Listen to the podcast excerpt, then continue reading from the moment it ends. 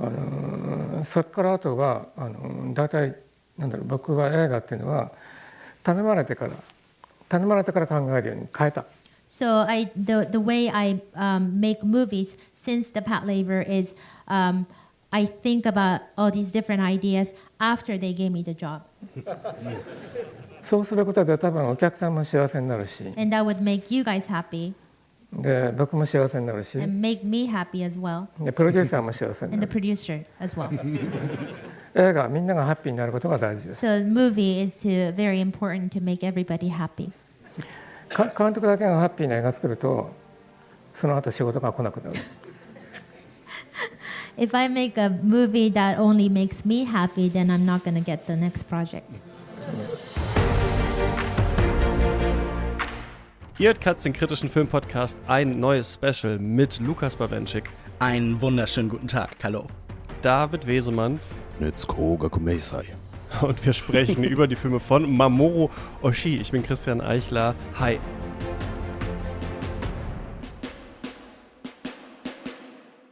Schön, dass ihr beide da seid, ähm, um über diesen Regisseur zu sprechen. Ähm, mit mir, den wir schon seit langem auf der Liste haben. Wir wollten schon seit längerem diese Folge machen. Unter anderem auch ähm, David, weil du so Bock hattest, äh, diese Folge ähm, mit uns zu machen. Kannst du mal sagen, wer bist du und warum diese Mamoru Oshii-Faszination? Ähm, ja, ich bin kein äh, Podcaster. Ich bin eher auf der Seite der Produktion. Ich habe äh, Kamera studiert in Dortmund und dann noch ein weiterführendes Studium gemacht an der KHM in Köln. Und ähm, das hat sich irgendwie so ergeben. Ich hatte das nicht so geplant, dass ich immer äh, beruflich Sachen gemacht habe, die so auf der Schnittstelle waren zwischen ähm, Klassischfilm und irgendeinem anderen Bereich. Also das fing mit Theater an und hat sich dann so ein bisschen über die Jahre eher so hinge äh, hin entwickelt, dass ich so ähm, Installationsarbeiten gemacht habe in verschiedenen Kontexten. Und ähm, diese Jobs haben das immer mit sich gebracht, dass die hatten halt auch immer eine, eine Art an, äh, Komponente, die was mit Animation zu tun hat. Und ähm, genau. Und ja, ich habe, äh, ich höre seit langem be äh, begeistert Podcasts und ähm, wenn man das so lange macht, denkt man sich halt immer auch, äh, würde man das auch selber machen wollen? Und ich dachte immer nein, außer halt bei diesem Regisseur und äh, diesem Werk, über das wir heute sprechen, weil ich sozusagen schon, das begleitet mich jetzt schon sehr lange und ähm, ich habe so eine besondere Faszination mit diesen Filmen. Ähm, es ist ja auch nicht so oft, dass man was, was einen als so Jugendlicher, also mit 14, so sehr fasziniert hat, dass man das so lange noch mit sich trägt und dass man nicht nur daran zurückdenkt und dachte, irgendwie, das find, fand ich damals cool und kann das heute irgendwie noch nachvollziehen, sondern dass man wirklich nach 20 Jahren äh, diese Filme immer noch guckt und immer noch neue Sachen da drin sieht. Also das finde ich so ähm, interessant, ja. Und deshalb, ähm, also es ist ja schrecklich mit dieser Cine Cinephilie. Also man kommt da ja an kein Ende und fühlt sich immer irgendwie nicht ganz ähm, kompetent, so darüber zu sprechen. Aber in, wenn die Nische schmal genug ist, habe ich das Gefühl, dann kann man so sich wie so eine kleine Sicherheit so ähm, er, erarbeiten. Und bei Mamoru Oshii denke ich, äh, ja, da kann ich ein bisschen drüber, drüber reden. Weißt du noch, wann du das erste Mal von dem gehört hast? Ja, ähm, weiß ich noch. Da ist äh, so eine kleine Geschichte, hängt da auch dran, weil ich da ähm, mit 14, glaube ich, hier in Köln in einer Fernsehproduktionsfirma Schülerpraktikum gemacht habe. Und ähm, das ist ja so das erste Mal, wenn man so aus diesem Schulkontext und aus seiner Peer Group so rauskommt. Und ich fand das damals wahnsinnig spannend und mir hat das auch irgendwie gefallen, so plötzlich alleine, so nur unter Leuten zu sein, die so Ende 20, Anfang 30 waren und da arbeitete im Archiv von dieser Firma äh, eine Frau, die Gabi hieß und kurze Haare hatte und äh, Motorrad fuhr. Und ich hatte damals nur so, ähm, glaube ich, bisschen Dragon Ball gelesen und so und ich wusste, dass ähm, die Mangas, also die, die japanischen Comics, äh, noch so eine sehr viel härtere Gangart haben als so die franco-belgischen Comics, die man so kannte als Kind. Und ich hatte, glaube ich, hier in Köln in der Stadtbibliothek Akira und Ghost in the Shell als Comic gesehen, aber ich hatte es nicht gelesen. Ich kannte nur so die Cover und diese prägnanten Titel. Und äh, mit dieser Gabi aus dem Archiv haben wir dann so ein bisschen über Filme geredet und sie, äh, und sie und ihr Freund waren irgendwie Fans von eben Ghost in the Shell und, ähm, und Akira. Und sie hat mir die dann irgendwie mitgebracht auf VHS. Und als es in dieser Firma dann nicht, als die ähm, als die äh, Beschäftigungen für mich ausgegangen waren, quasi saß ich dann vor so einem kleinen Röhrenfernseher und habe, also es ist auch so ein lustiges Bild in Rückschau, dass so ein 14-Jähriger da sitzt und diese Filme guckt. Aber ich habe diese beiden Filme da gesehen und ja, das hat mich irgendwie, ähm, das war das erste Mal, dass ich sowas hatte, was so nicht aus dem Freundeskreis kam oder wo man so ein bisschen das Gefühl hatte, ich habe das selber irgendwie irgendwie mhm. entdeckt. Vielleicht kam daher dieses, dass mich das so dann so stark fasziniert hat. Und dann über die Jahre habe ich dann halt immer mehr so dieses Werk mir langsam so erschlossen, habe auch in relativ großen Abständen dann so die anderen Filme geguckt, ja, und ähm, die haben irgendwas, was mir ästhetisch sehr entspricht und was mich total fasziniert. Und ähm, was das genau ist, ja, finden wir jetzt raus, ob man das irgendwie so auf den Punkt bringen kann. Mhm. Ich weiß auch noch natürlich diese Anime-Zeit. Ähm, also ich habe das normalerweise nicht so, wenn wir hier über Regisseure, Regisseurinnen sprechen, über deren Filme, dass ich wie so die ältere Garde dann immer sage, ja, das kenne ich noch aus der Videothekenzeit oder da sind wir damals irgendwie in irgendeine, auf irgendeine Messe nach Frankreich gefahren, dann habe ich mir das da geholt oder irgendwie sowas. Aber diese, diese 90er Jahre Anime-Filme, die haben das für mich so ein bisschen, weil damals genau dieser Manga-Boom halt da war und man irgendwie Dragon Ball und so gelesen hat und dann sich ein paar andere Sachen gekauft hat und dann diese, diese Bilder immer gesehen hat, dieses Bild von Ghost in the Shell, wo sie da so nackt äh, kniet. Man sieht das so von hinten, diese ganzen Schläuche sind in ihr drin oder sowas. Das habe ich bestimmt in vielen von diesen Gaming-Fantasy-Magic-Karten, Manga-Läden, die es halt dann immer so in der Kleinstadt irgendwie gab, dann mal so gesehen. Dann diese, wie hieß das, Animania oder so, diese Zeitschrift gab es ja irgendwann. Mhm. Und irgendwie, ich weiß nicht, man hat oder sich da, Banzai. so wie das Leute manchmal, genau, Banzai auch, wie man sich das so früher manchmal so von, ähm,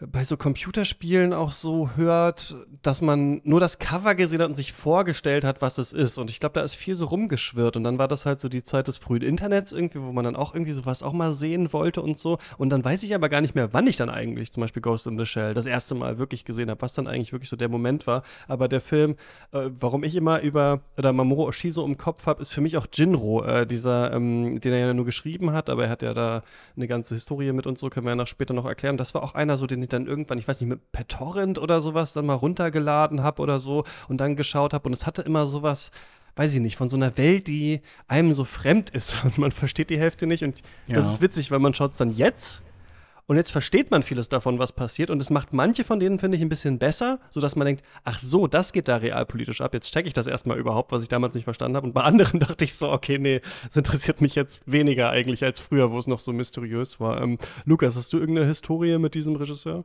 Ja, und es hat ein bisschen mit deiner zu tun, denn es ist ja schon richtig, man hat lange Anime so ein bisschen wie so einen Traum irgendwie wahrgenommen oder etwas, das so mhm. ganz exotisch aus der Ferne an einen herangetragen wurde. Und ich erinnere mich noch, dann das erste Mal ein Bild von Mamoru Oshii gesehen zu haben bei äh, einem Freund, Lars, und äh, der zeigte mir dann am Computer so eine Montage von Gewaltszenen aus Anime. Also wirklich so aufplatzende Köpfe und Körper und das so geschnitten zu wahrscheinlich Linkin Park oder irgendwas Vergleichbarem. Mhm, und da war eben auch ja. dieser Anfangsteil von Ghost in the Shell, wo dieser Diplomat oder ähm, so aufplatzt halt. Und das war, glaube ich, so meine erste Berührung damit. Und das ist ja schon auch super spannend, wie oft ähm, der große Reiz von Anime einfach wirklich so diese maximale Fremdartigkeit und Distanz war, was ja auch schon bei dir so ein bisschen anklang. Und ich glaube, ich habe Ghost in the Shell selbst dann erst viel später gesehen bei einem anderen Freund, Max, der hier auch schon öfter als so Anime ähm, Herold irgendwie hier in diesem Podcast am Anfang aufgetreten ist und bei dem habe ich dann irgendwann Ghost in the Shell gesehen und dann hat es wirklich ganz lange gedauert, weil ähm, ich Anime irgendwie immer so ein bisschen auch selber aus der Ferne betrachtet habe, als okay, das ist auch irgendwie sowas, das vielleicht auch ein bisschen Teil der Kindheit bleiben sollte für Menschen. Und ich glaube, ich habe da irgendwie eine ganze Weile so eine etwas snobistische Distanz zu gehabt, bis mich dann halt eben größere Anime-Regisseure irgendwie für sich eingenommen haben. Und natürlich habe ich die Nils Holgersson-Serie, an der Mamoru Oshii mitgearbeitet hat, als Kind irgendwann auf dem Kinderkanal gesehen. Und ich glaube, der Name ist dann tatsächlich erst so ein Phänomen ähm, der näheren Beschäftigung mit Filmen, so irgendwie Anfang 20, wo dann dieser Name ganz viel aufgetaucht ist. Also ich finde, er steht ja auch total emblematisch für so eine bestimmte Epoche in sagen wir, der Kunstgeschichte und in, für diese 90er Jahre und was da mit irgendwie Kybernetik und Androiden und Robotern irgendwie plötzlich so super präsent ist in der Zeit des aufkommenden Internets, über den sich dann auch diese Animes oft früh verbreitet haben. Ja. Mhm. Ja, und ich glaube, da ist irgendwie so ein seltsamer Schritt, oder dass natürlich ähm, Anime als animierte Filme quasi, also Zeichentricks sind Cartoons und Cartoons kennt man ja als Kind irgendwie schon. Also irgendwie ist da so eine mhm. seltsame slippery slope von man hat so ein paar Disney-Filme gesehen und dann liest man irgendwie lustiges Taschenbuch ja, ja. und auf einmal guckt man Ninja Scroll mit viel zu jung oder sitzt wie David irgendwie vor diesem, vor, vor der VHS äh, äh, ähm, äh, Präsentation da irgendwie bei sich im Beruf und irgendwie ist es eigentlich zu, also erwachsen für, für das Alter eigentlich, in, in dem man ist. Und das ist irgendwie, glaube ich, so ganz interessant, dass, dass man so von okay, man liest irgendwie einen Comic, dann werden die Comics irgendwie krasser, dann sieht man Lobo, dann ist Ghost in the Shell, dann ist man auf einmal Cinephil, so irgendwie. Es ist ein ganz seltsamer Weg, den, glaube ich, viele Und so. Und dann ist es alles vorbei, dann hat man Pech. Genau, und äh, das, das finde ich irgendwie so ganz, ganz interessant, dass, glaube ich, das auch einfach so, vielleicht war es auch so, einfach so vermischt wurde einfach damals, ne? Und ähm, das, und das, und ja auch infantilisiert oft im Westen, dass gesagt wurde, ja, Anime und keine Ahnung, was soll das überhaupt so ungefähr? Und ich glaube, man ist da irgendwie über diesen Schritt schneller an so manche äh, Dinge gekommen, die eigentlich noch gar nicht fürs eigene Alter bestimmt waren, weil das alles so ein bisschen im Comicladen nebeneinander stand und da hat man sich halt dann genau den Ghost in the Shell Manga oder sowas auch mal, auch mal mitgenommen, ja es hat halt so eine Scharnierfunktion und ich glaube, jemand wie Oshi ist ja auch jemand, der halt Anime total stark mit popularisiert hat, oder? Das ist so einer der großen Leuchttürme der Anime in Anführungszeichen Frühzeit, neben so Sachen wie Akira oder Robot Carnival oder sowas halt. Hm. Ich kann das alles total nachfühlen. Also ich glaube, wir sind da sehr, haben so eine ganz ähnliche ähm, Geschichte dann mit auch wie diese Entdeckung funktioniert. Ne? Also was du sagst, Christian, dass man so nur erstmal von so einem Bild oder so einem Schriftzug überhaupt so schon fasziniert ist. Und ich hatte immer das Gefühl, also ich habe das in Erinnerung so, dass die Tatsache, dass das animiert war, also zum Beispiel die, äh, das ist ja so ein bisschen wie die Szene in Scanners, wo der Kopf explodiert, dieser arme explodierende Diplomat, zu dem wir dann später noch kommen. Und mein Gefühl war immer die Tatsache, dass das animiert ist, hat es irgendwie noch krasser gemacht. Also ich fand das noch, war dann noch mhm. faszinierter und noch schockierter von gleichzeitig. Vielleicht, weil man ähm, Animationen einfach anders gewohnt war oder weil man, also man war so auch schockiert davon, dass in diesem Medium mhm. dieser, diese Art von grafischer Gewalt plötzlich vorkam. Und es ist ja. halt irgendwie, dass die, durch die Animationen ist es irgendwie noch ähm, eindrücklich, also es ist halt auch so irgendwie allein grafisch also der, der, der visuelle Eindruck ist irgendwie so ähm, krass, finde ich einfach. Also das, äh, ja, das war auch genau so, in Erinnerung habe ich das auch so genau so erlebt man kann es halt noch viel stärker betonen, oder? Ein ganz großer Aspekt bei Animation ist ja einfach, dass man Wirklichkeit viel weiter überzeichnen und zuspitzen kann und da auch Dinge tun kann, die eben mit Körpern in der Regel eben nicht möglich sind. Und ich glaube, damit ist man ja auch irgendwie automatisch näher am, am Digitalen und an all diesen großen Themen, die bei Mamoru Oshii ja auch immer da sind, oder? Der Mensch, der über sich hinauswachsen und anders und eine neue Form annehmen kann. Und ich glaube, das liegt in Animation ja schon ganz stark. Die Animationsfiguren der Kindheit, die man man sieht, sind ja eigentlich auch schon vage so übermenschlich und anders eben als das, was man kennt. Also zum Beispiel können sie, keine Ahnung, von der Klippe fallen oder von einem Amboss getroffen werden, ohne irgendwelchen Schaden zu nehmen. Also ich finde, die Cartoon-Figur ist ja irgendwie eine ganz faszinierende Halbschöpfung, so zwischen etwas irgendwie Menschlichem und etwas gänzlich anderem, das wir gar nicht so richtig beschreiben können oft. Mhm. Lukas, Mamoru Oshii, wer ist das eigentlich? Mamoru Oshii träumt von dem, was danach kommt nach dem Untergang, nach dem Animationsfilm, nach der Geschichte, nach dem Kino, nach dem Menschen, von Postapokalypse und Posthistorie, Postkinematischem und Posthumanem, vom Tod als Neuanfang und der Wiederauferstehung als Hölle ohne die Gnade der Vergänglichkeit. Nach jedem Schritt träumt er vom Übernächsten, er lässt die Zukunft, die Gegenwart attackieren und aus der Asche der Vergangenheit das Kommende entstehen. Er hebt Ruinenwelten aus dem Nebel, in denen auch das Konstrukt Mensch baufällig geworden ist und die Grundsanierung wartet auf ihn.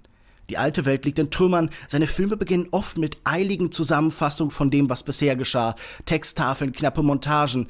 Der Regisseur selbst wird am 8. August 1951 als jüngstes von drei Kindern in Tokios größtem Bezirk Ota geboren. Auf Japanisch Otaku, vielleicht nominativer Determinismus. Auch seine Geschichten finden ihren Ursprung in der Nachkriegszeit und die europäischen Modernisten des 20. Jahrhunderts sind künstlerisch sein großer Bezugspunkt. Er schafft düstere Alternativweltgeschichten, zukunftsverhindernde Nie-Geschichten, also Science und Gothic Fiction, in der bestimmte Dinge konstant bleiben. Immer wieder aufs Neue etwa lässt er den Kommunismus seiner Studienzeit scheitern und durch einen stabileren, kaum Markt der Katastrophen ersetzen, der an der Aufrüstung und Ersetzung des Mängelwesens Homo sapiens arbeitet. Ein Technokapitalismus, der zwangsläufig mit den ewig neuen Modellen und Updates in die Krise gerät und neue Formen von Ausbeutung und Dehumanisierung hervorbringt. Die Frage ist dann nicht, ob der Mensch endet, sondern wie er sich dazu verhält. Cybergothic, wie Nick Land 1992 in seinem berühmten Essay schreibt. Überall Außerirdische, Roboter, Androiden, Gynoiden, Cyborgs, Vampire, Puppen, lebende Puppen und eine ewige Sehnsucht nach dem Leben, das nicht vergeht. Wie Land schreibt, The Gothic Avatar as a decadent dream of immortality, producing a corruption of the atmosphere whenever something refuses to die, clutching at the eternalization of self or returning from the grave, white maggots heaving in the carcass of the social, rippling beneath the skin. Oshii selbst hat immer wieder darüber gesprochen, dass ihm Freundschaften wenig bedeuten. 2015 veröffentlichte er sein Buch Tomadachi wa Iranai I Don't Need Friends. Und auch seine Figuren sind meist kühle Einzelgänger, einsame Wölfe, deren einziger menschlicher Bezugspunkt militärische Einheiten sind. Immer wieder Kampfverbände, Schwadronen, Eingreiftrupps, Geschwader, Rollenspielpartys, Uniformen, die gleichzeitig Identität verleihen und auch entmenschlichen. Halb Maschinen selbst, wenn sie nicht offiziell Cyborgs sind, sie gleichen Monaden, Vermittler zwischen zwei Welten, abstrakte Informationsträger, die zwischen einfachen und höheren Berechnungen stehen. Geist wird programmiert in dieser Welt, wie Software, Erinnerung und Genetik sind Datensätze. Ob die Figuren in der Realität leben, das ist kaum noch auszumachen. Traum, Simulation und Wirklichkeit sind längst eins geworden. Rote und blaue Pillen werden bedeutungslos. Wichtig ist höchstens noch, wem die Handflächen gehorchen, auf denen sie liegen. Oshis Vater war Privatdetektiv und seine Geschichten sind voll von Agenten und Polizisten. Erzählen heißt bei ihm in der Regel nach einer Antwort suchen, das Wesen eines Menschen oder einer Maschine ergründen, philosophieren kurz. Auch wenn die Wahrheit dabei wie ein Stück Eis in einem Ozean ist und genauso verschmelzen dann auch Mythen, Märchen, Sagen und religiösen Texte mit der Menschheitshistorie. Mit dem Ende der Geschichte ist die Suche nach großen Übernarrativen nicht vorbei. Der Glaube an eine andere Welt geistert weiter durch Rudimente und Neubauten. Menschen brauchen etwas Besseres als sie selbst, das sie anbeten können. Ich möchte mit etwas anderem verbunden sein als Menschen. Das heißt, dass wir etwas verehren wollen. Gott und Wiederauferstehung bedeuten im Zeitalter ewiger Maschinen etwas Neues. Feuerbachs Ingenieure gehen ans Werk und für Oshie sind ausgerechnet Hunde die Verkörperung des menschlichen, äh, des göttlichen Prinzips.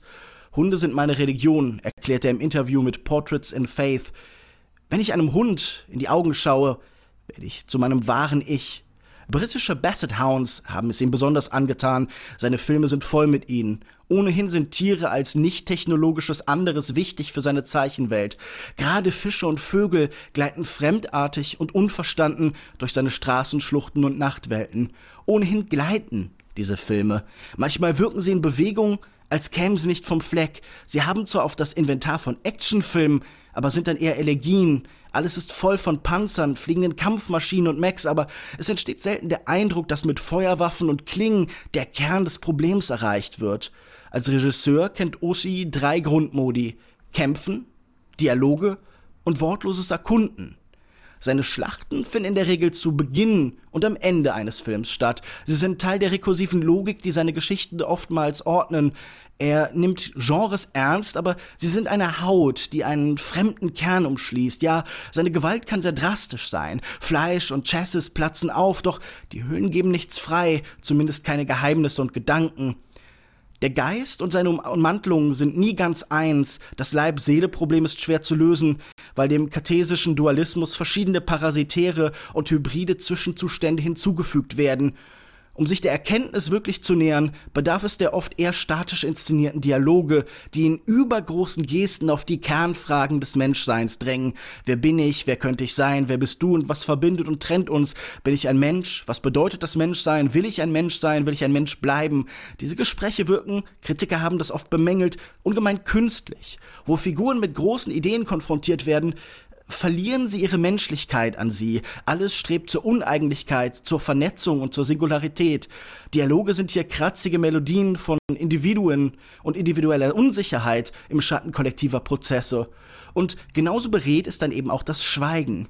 Immer wieder laufen seine Figuren durch ausladende, oft verlassene Schauplätze, fast meditative, vage buddhistische Sequenzen, Worldbuilding aus der Untersicht, die Vergegenwärtigung und Erfahrbarmachung von Raum ohne klare narrative Funktion, meist montiert zur Musik von Komponist Kenji Kawai, neben Drehbuchautoren wie Kazunori Ito, einer seiner wichtigsten kreativen Partner.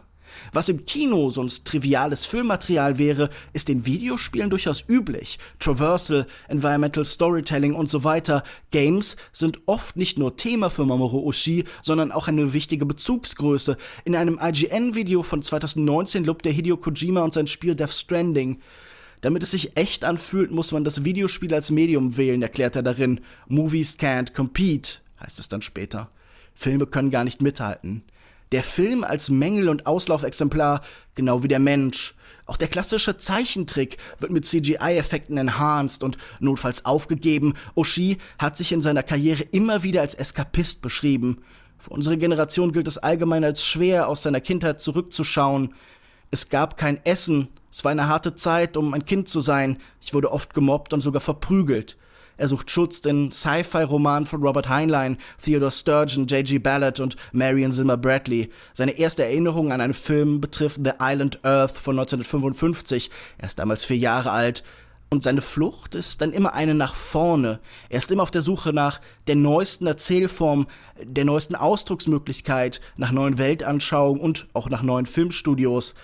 1968 wird er Teil einer sozialistischen Sekte. 1970 schreibt er sich an der Kunsthochschule Gakugai University in Tokio ein. Er gründet einen Filmclub, einen neuen, der alte ähm, nervt ihn ein bisschen und er beginnt dann auf 8 und 16 Millimeter zu filmen. Er spielt Flöte und er entwickelt durch ein Mitglied seiner Band eine große Faszination für die Bibel und erwägt sogar für eine Weile Missionar zu werden. Er entsprechende Zitate und Symbole drängen bis heute in seine Filme. Ebenso einflussreich ist dann aber auch die Konfrontation mit den Arthouse-Größen dieser Zeit, wie mit Antonioni, Fellini, Melville, Bergmann, Godard und natürlich mit den stillen Landschaften in La Jetée von Chris Marker.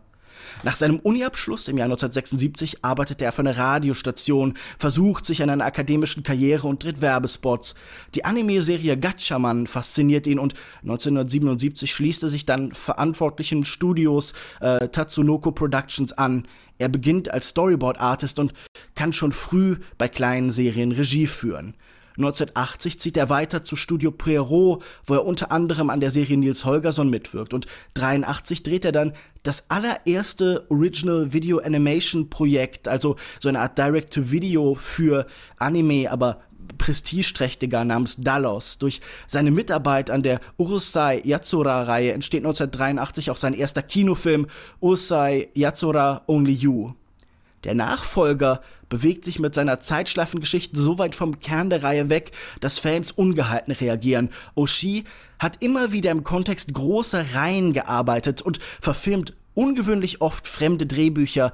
Er wird dabei zum Geist der Franchise-Hülle. Sein Stil ist sofort erkennbar. Er arbeitet mit langgehaltenen Einstellungen, die Animationen in Malerei verwandeln, lässt von ganz oben und ganz unten auf seine Welten blicken, verzerrt Hintergründe stark, rückt viel zu nah an die Gesichter seiner Figuren, gebraucht Whip-Pans und Rack-Focus-Shots, zeigt Spiegelungen und Doppelgänger, spielt mit Licht, Schatten und ungemein expressiven Farbverläufen. Vor allem die Pet Labor und Ghost in the Shell Reihen hat er entscheidend geprägt. Ab The Red Spectre von 1997, dem ersten Film der Kerberos-Saga, dreht er immer wieder auch Spielfilme. Dabei entsteht eine kuriose Doppelbewegung. Die Realfilme drängen in Richtung beliebig verformbarem Animationskino.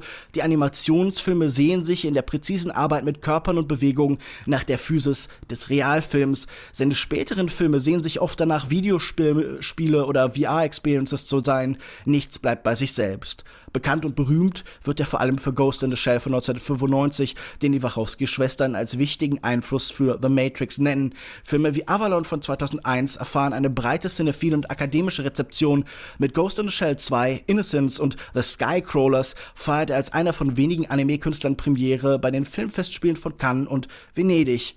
Doch fällt ihm in den letzten 20 Jahren zunehmend schwer, ein breites Publikum zu begeistern. Seine Karriere ist viel und feingliedrig, voll von Kuriositäten und ungewöhnlichen Seitenwegen. Er arbeitet an einer Manga-Reihe mit Satoshi Kon, kooperiert mit Studio Ghibli, dreht Komödien, Film Noir, Horror, Fantasy, Action, Thriller, eigentlich alles. Er ist Eigenbrötler und Individualist, immer da am Zeitgeist, wo alle Regler auf übermorgen stehen, wo der Status quo sich selbst entkommt. Genau da will er sein.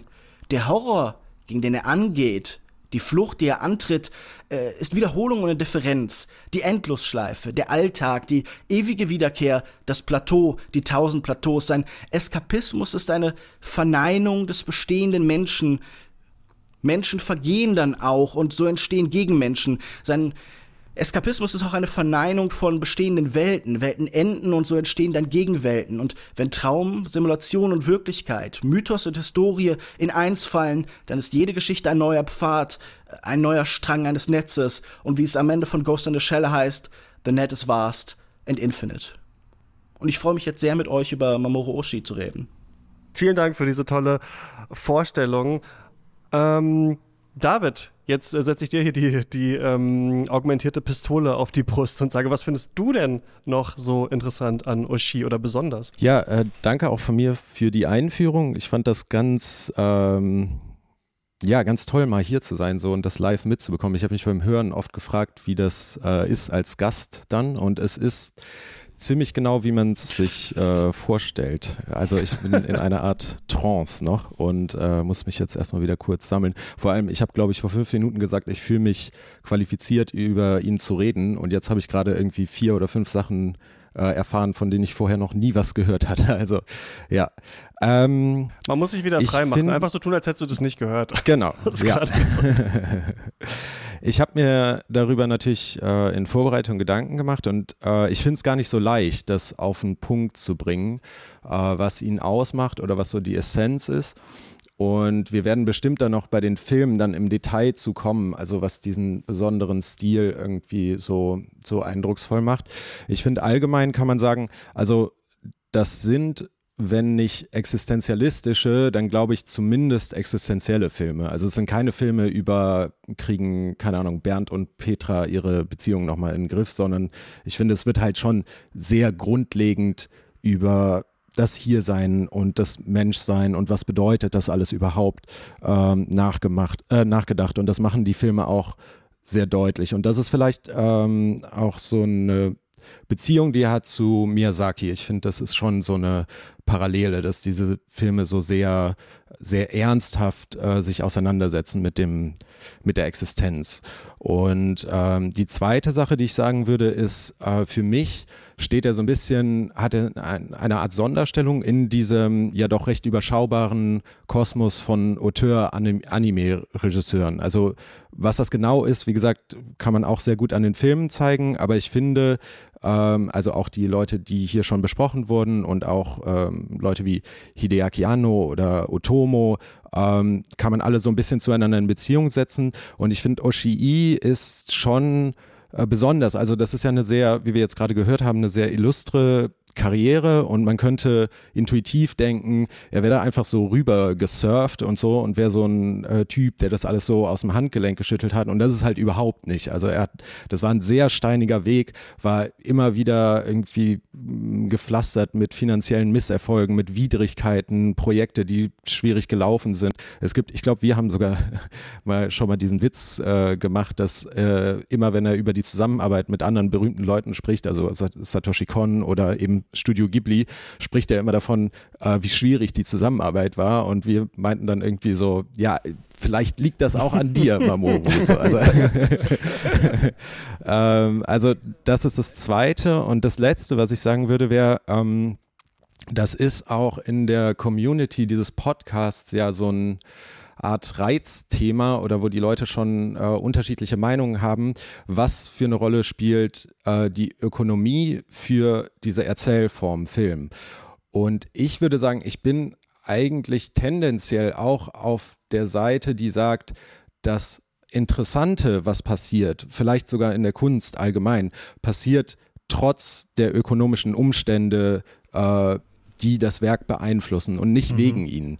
So, also das finde ich generell, aber ich finde, es gibt trotzdem ähm, immer so einzelne Fälle, wo ich denke, äh, da macht der ökonomische Druck, der auf einer Künstlerin und einem Künstler oder dem Werk eben, äh, der das so ein bisschen einschnürt, der macht das besonders interessant. Also um ein Beispiel zu sagen, ich finde John Carpenter ist so ein Regisseur, der halt wahnsinnig smarte, psychologisch wie politisch tiefe Filme gemacht hat aber der immer auch gucken musste, irgendwie, dass die für eine Friday Night Audience irgendwie funktionieren.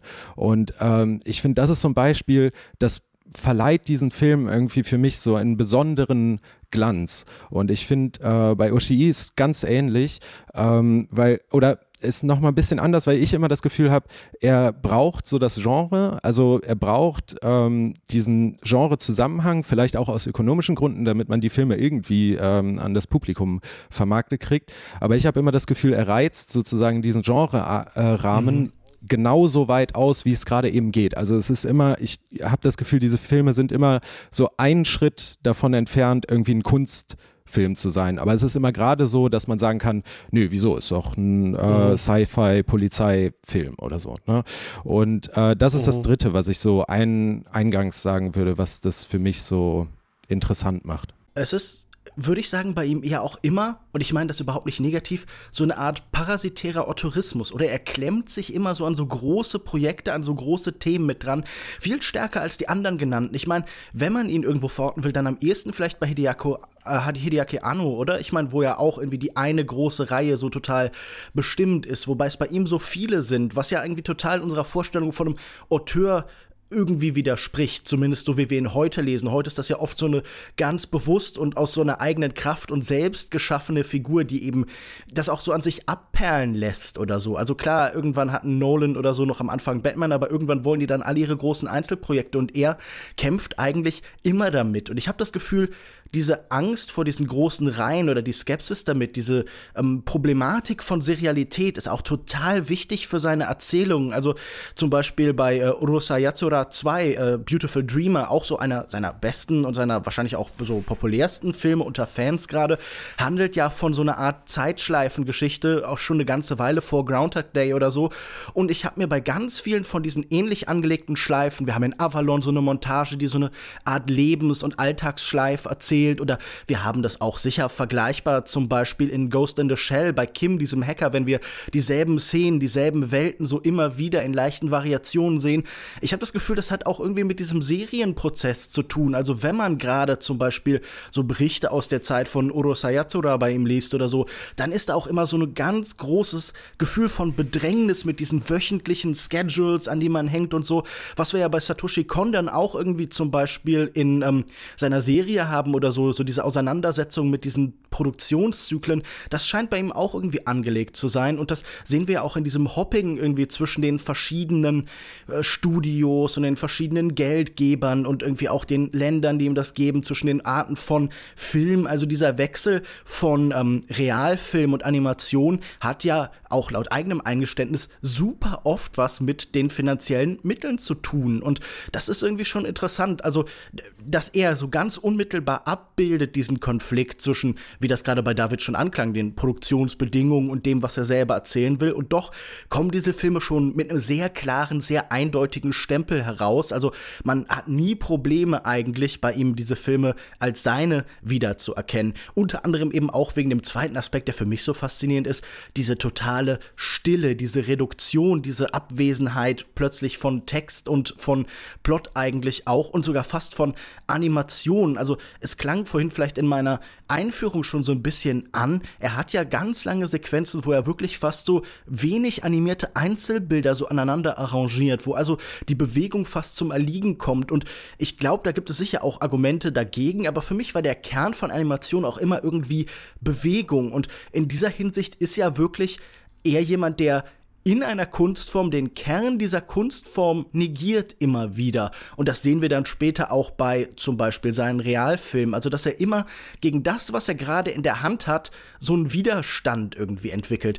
Ähm, vielleicht am ehesten Wir hatten das bei Nagisa Oshima einmal, dass er gesagt hat, okay, alle Mittel, alle Stile, alle Techniken, die zu lange eingesetzt werden, werden Teil der politischen Ordnung, werden Teil des Status quo. Der Künstler schafft etwas Neues und dann geht es in Beziehung mit der Welt. Und ich habe irgendwie das Gefühl, er arbeitet in dieser Hinsicht manchmal so ein bisschen Oshima-mäßig, ohne das jetzt irgendwie zum Projekt zu erheben, ohne da wie er ein Manifest zuzuschreiben. Also ging euch das auch so, dass man schon das Gefühl hat, so er hat sehr klare Linien, aber trotzdem sind diese Filme auch sehr unterschiedlich. Ich muss einschreiten, weil ihr so total schon im, im Palavern seid, aber wir sind ja hier noch im Teaser für alle Leute, die uns vor der Paywall hören. Das heißt, wenn ihr dieses Gespräch weiterhören wollt, müsst ihr eine äh, Mitgliedschaft abschließen. steadyhq.com slash katz ist die Adresse, dann könnt ihr alle äh, Specials hören. Und genau, wir sprechen jetzt über mehrere Filme von ähm, Mamoru Oshii. Lass ich, lasst die mich nochmal kurz aufzählen. Angel's Egg, Pet Labor 2, Ghost in the Shell, Jinro, Avalon und Ghost in the Shell 2 äh, Innocence. Genau, dann geht es hier jetzt weiter mit diesem Gespräch.